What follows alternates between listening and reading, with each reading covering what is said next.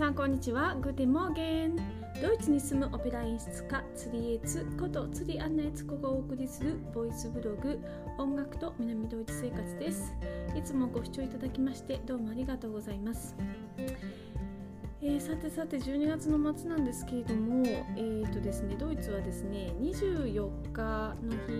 リスマスですよね。で、えー、クリスマスの、えー、日はだいたい皆さん午前中で授業仕事とかが終わって、えー、午後から、えー、クリスマス。でクリスマスが、えー、24日の夜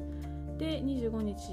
1日。で26日までがクリスマス3日間のクリスマス休暇みたいな感じに、え、なります。で27282930は、えー、通常通りにねう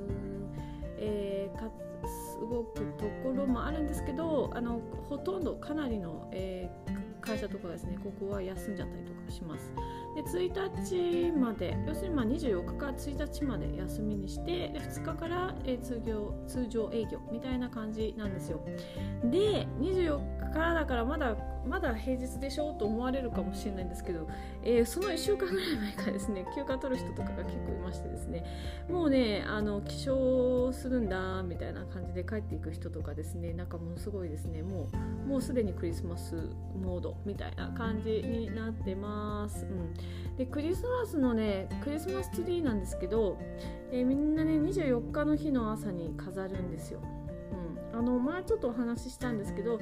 クリスマスツリーの一番上にあの星のマークをねあのマークっていうかな飾り物をねつけることが多いんですけどこれがですねキリストが生まれた時にキリストのま上にねあの星が出たそれを意味してるというふうに言われてますね。ドイツではね。なので24日に、えー、建てるんで、えーと、まだあの飾らないうちとか多いと思うんですけどただですねクリスマスツリー生の木をみんな飾るんですよね。で生の木をですね、えー、あちこちで、えー、売ってます。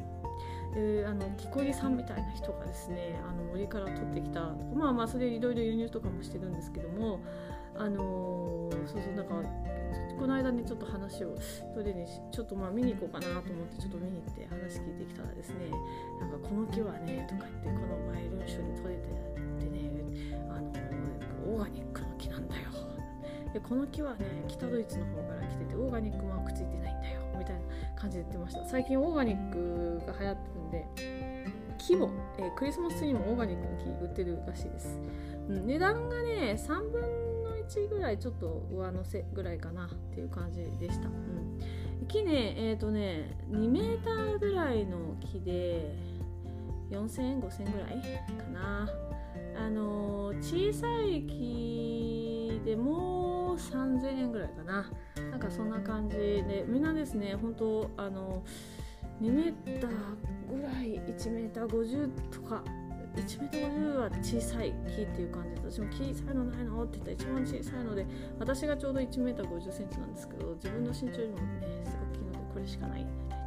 言われたりとかします。あ小さいのねあの探そうと思えば売ってなくはないんですよね。うん。でもあのそんな感じで木ねで1それでですね1月の20あ12月の24日に飾りますよね。で、えー、クリスマス26日までなんですが、えー、1月の6日にえー、クリスマスツリーは捨てることになってます。で、えー、なんでかっていうとクリスマス24日の日にはキリストが生まれてその星が、えー、キリストの上に、まあ、出るわけなんですけどその星を見てですね、えー、3人の博士がですねああそこに救世主が生まれたに違いないと言ってですねえ2週間かけ旅をしてキリストが生まれた小屋までたどり着くんですよね。なんで、えー、そのその3人のあの博士が着くまで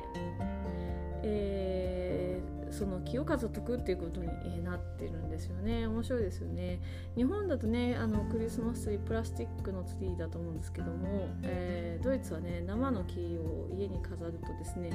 生の木の匂いがすごいふわーってしてあのすごいねいい香りがするんであのすごいね好きですね、うん、でクリスマスツリーはですねまあ、生の木が手に入る国に住んでるかななんて思ったり、えー、します。私もそろそろ買いに行かなくちゃななんて思っています。はい。このところですね、えー、ちょっと世界の空気が変わってきたかななんて思ったりする人いないでしょうか。あの皆さんどんどんねなんか覚醒してる感じが、えー、しますよね。ドイツにはすごいデモがだんだん大きくなっですね、えー、ずっとドイツしてなかったんですよね。フランスとかイタリアで過ごしてる時にドイツはデモの許可がもうここ全然降りなくてですね。であのしてなかったんですけど最近ですねでもあのすごいするようになってきてみんなすごい覚醒してますね。しかもですねあのこう自分たちの、えー、自由を守ろうっていうそういう風な意味合いであのデモをしてる人たちが多いですね。もう何て言うかな権力の言いなりにはならないっていうか。で今すごいいろいろこうまあ出てきてますよね。うん、あの、本当にねあの皆さん覚醒してる時期で私もねなんかちょっとこことか覚醒したって感じがあってですね。すごいあの目の前がクリアに開けてるっていう感じがしてるんですけど皆さんいかがでしょうか？あのこの間もねちょっとお話ししたんですけど自分の心に正直に生きる。そしてですね自分がすごいかけがえのない人で宇宙の力からからすごい守られるんだっていうことをですねあの信じるあの信じられなくてもいいんです。とりあえずそう思い込む。自分に魔法をかけるつもりでですねそうなんだって何度も何度も自分に聞かせて言ってみてください。そしたら多分ねあのー、信じられると思うんです、うん。あのー、本当に皆さん一人一人ですね守られてる力があるんですよ。でなんか例えば大きな事故が起こるじゃないですか。でもそれで救われてるっていうこと結構あるんですよね。例えば私えっ、ー、とニューヨークに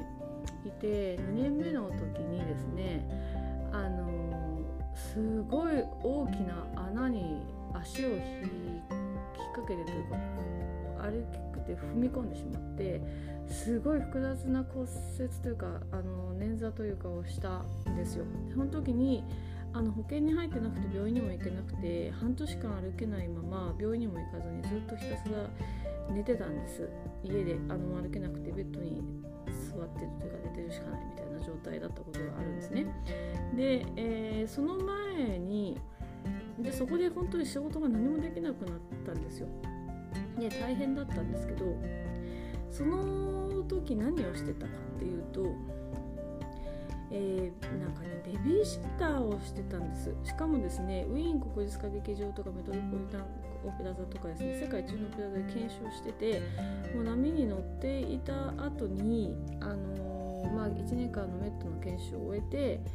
その後こう先がなんかこう続かなくなったんですよね。それでまあなんかこうとりあえず生活費食べ作んなきゃいけないし食べていかなきゃいけないし、まあ、手っ取り早くまでお仕事できるって言ったらなんかベビーシッターみたいな感じですね。なんか始めちゃったらすごいあのお母さん方にすごい気に入っていただいてもう仕事はねベビーシッターの仕事はもうわんさかわんさか来てなんかあのプロのベビーシッターみたいになっちゃったんですね。でまあでもこんなにねたくさんオペラの勉強させてもらってる身分でなんでいきなりベビーシッターみたいなあのー、ちょっと人生の使い方間違ってんじゃないかななんていうことをちょっと頭の片隅に思いながらまあ、ベビーシッターもねあの素敵な仕事ではあるんですよ。あのちっちゃいお子さんはね本当に任されてですねすごい責任もあるし子供たちは可愛いしあの素敵な仕事なんですけど私があの死なするべきなんかこの人生のことは違うところなんじゃないかななんていうことを思いながらもあのまあすぐにねこうお金になったりするんでベビーシッターのバイトねばっかりをしかしないみたいな生活を半年ぐらい続けてたところに穴に足を入れて、まあ、仕事ができなくなったわけですよ。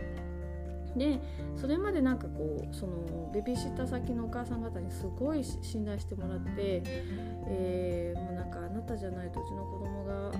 落ち着かないからあなたにぜひ来てほしいわなんて言ってくださるお母さんたち多くてあの顧客20人ぐらい抱えてもうすごいあちこちあちこちベビーシッターで走り回ってして、ま、地上走り回ってたみたいな感じの生活をしてたんですけど、え、それで初めてですねその穴に足を入れて怪我をして本当に歩けなくなって初めてようやくあの申し訳ないんですけど仕事ができませんって断ることができるようになったんですね。でそれまでですねあのなんか子供が信頼してるからあなたしかダメだからって言って待ってるわって言われて、えー、断れなくてあの言われたこと仕事全部してるみたいな感じだったの。あのそこで初めて断れるようになってそれで、えー、まあ、違う風にして何かお金を稼がなきゃと思って、まあ、まずはその動けないんでそのベッドの上で自分のホームページを作って、えー、YouTube チャンネルを作って今まで自分がやってきた作品のビデオの編集をしてそれをアップしてみたいなことをコツコツコツコツとですね始めたりとかしたわけなんですよ。でまあそれあの時に作ったホームページがあるからまあ今そのあの下地があってですねまあまあちょこちょこっとまあ時々ね更新するぐらいですけどその頃のその時間ってすごい大事だったんですよね今考えればね。あとまあそのベビーシッターをあ辞めることができたっていうかねなんかそういうのも本当にあのそういうあの度胸になった。それまでだからお金食べていかなきゃいけないから、まあ、とにかくあのその仕事なくなると困るって思ってたんですけどもう無理やりなくなる環境に陥ったことで、まあ、その先が開けた。それでまあ音楽の仕事とかを始めていくんですけどレッスンをしたりとか。そっちに行けたっていう経緯があってそれは自分の中ではですねあのー、ありがたかったかなって思うんです。今もですね実はその時にすぐに、まあ、病院に行ってですね治療を受けていたら多分早く治ったと思うしあのー、きちっと足がついたと思うんですけども今私の足ちょっとね曲がっちゃってるんですけどまあそういうもちろんその一生付き合っていく体のなんでねそういうあのネガティブな、えー、ポイントはもちろんあるんですけども、えー、まあ、そのその怪我をしたことで自分がその次のステップに行けたっていう意味ではすごくねその怪我に感謝をしてるんですね。でそういう風にですね多分皆さんねあのそのその事故が起こった瞬間はねすごい辛いなんでこんなことがと思うかもしれないんだけどもあのー、大きな目で見るとあこれは神様がねなんかくれたチャンスだったんだなって思うこともあると思うんですよ。なんか何でもかんでもポジティブに取ればいいっていうことでももちろんないしあのその時にはねあの腹が立つと思えばあの腹をもちろん立てていいんですよ。悲しかったら悲しめばいいんですよ。ででもあのそこからですねそれをいつもいつも恨むんじゃなくてあのその気持ちをね自分でそれを自分で自分にね悲しいって感じてもいいんだよって自分をそこで許してあげる。自分をそれであの愛してあげる。っていうことでですねあのそのうちそれが守られるようになっていく。その神様との神様のね守りにつなが守ってくださる力につながっていくと思うんです。でそういうふうにしてですねあのちょっとね人生少しずつあのなんか前に進めていけたらいいんじゃないかな。って思います、うん、あの今ね皆さん覚醒する時期です、うん、本当にあのこれを聞いてくださる。あの皆さんもねありがとうございます。何かのねあの毎日のちょっとしたねなんか幸せの気づきになればいいなと思ってお届けしています。はい。では皆さんまた明日。Auf Wiedersehen Tschüss